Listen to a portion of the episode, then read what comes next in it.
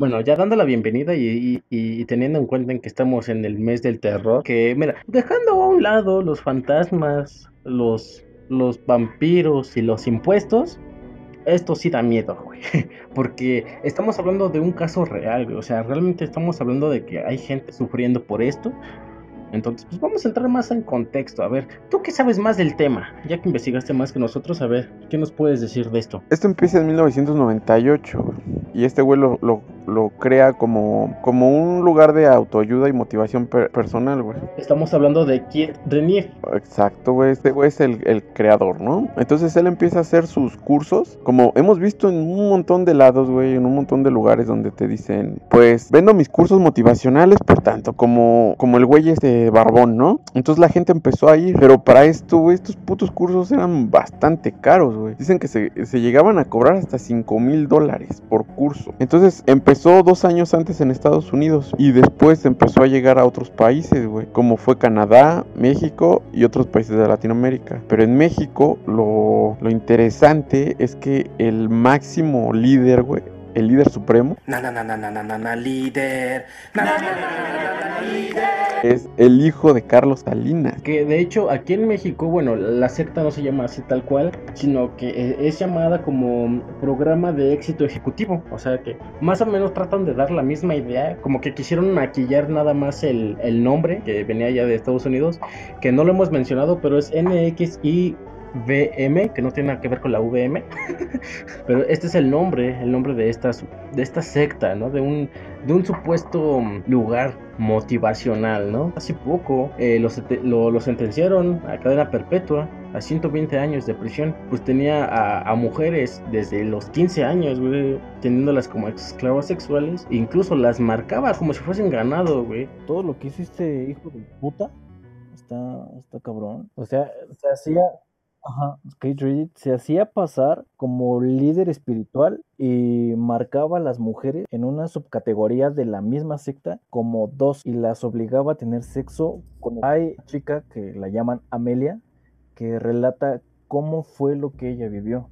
Y dice que sí, efectivamente, ajá, que desde los 15 años ella fue obligada a tener relaciones sexuales con ella y que ella tenía que aceptar a estar disponible en todo momento para, para ese güey. Que ya cuando se hartaba de ellas, pues era así como que tronar los dedos y ¿sabes qué? Consígueme una chica virgen de tantos años. Bueno, güey, una de las formas en las que operaba esta madre es que después de que empezabas a tomar el curso, era un esquema piramidal, lo que quiere decir que iban por rangos. Entonces, supuestamente las personas que estaban más arriba tenían privilegios, pero para entrar a estos rangos te hacían que tomaras otros cursos más caros, güey. Aparte de que era una red de trata de blancas y de pedofilia, güey. Pero aparte de eso, imagínate, güey, les cobraban para todo eso. O sea, no sé ustedes, pero eso está bastante demente. Sí, claro. Bueno, obviamente pues, tenían todo muy bien, muy bien escondido. Esto de NXIVM, bueno, realmente ellos lo pronunciaban como Nexium. Por cierto, esto se fundó en, Nueva York y se asegura que hay más de 16 mil personas dentro de esta secta. Dentro de todo, dentro de lo que cabe, ¿sabes lo más? Pues es que es entre gracioso y, y triste, güey. Que en Estados Unidos pues se condenó este cabrón, ¿no? O sea, todos dijeron, no, pues este güey es un puto loco, que tiene una secta, güey, o sea, el líder supremo es falso. Pero,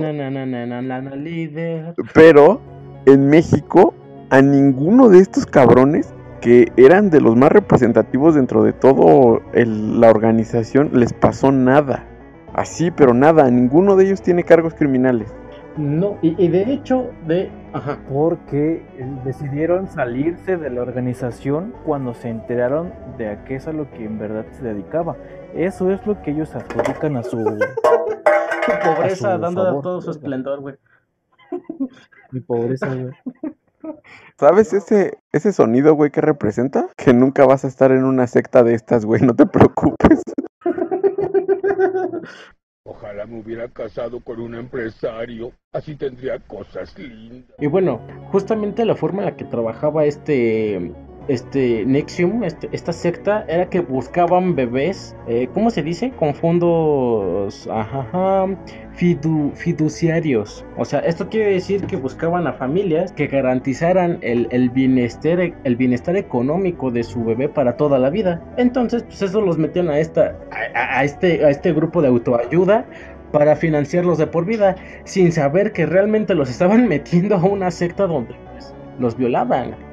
Pues sí es culero, pero padres de familia aún así lo aceptaron. Bueno, así es que obviamente ellos no sabían, güey, porque en el programa nada más decían que los iban a, financiar para toda la vida. O sea... No, es que sí lo sabían. Te, acabo de mencionar a esta chica Amelia. Ella y sus, de, otras dos hermanas Sí, güey, en, en, esos casos sí lo sabían porque inclusive una vieja que era una empresaria ofreció a su propia hija.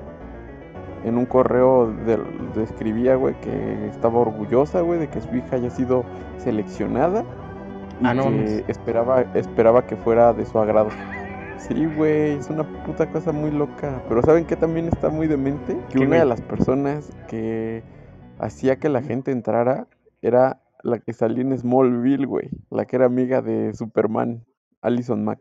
Era una güera, güey. Allison Mack, no, no recuerdo ella. A ver, Allison.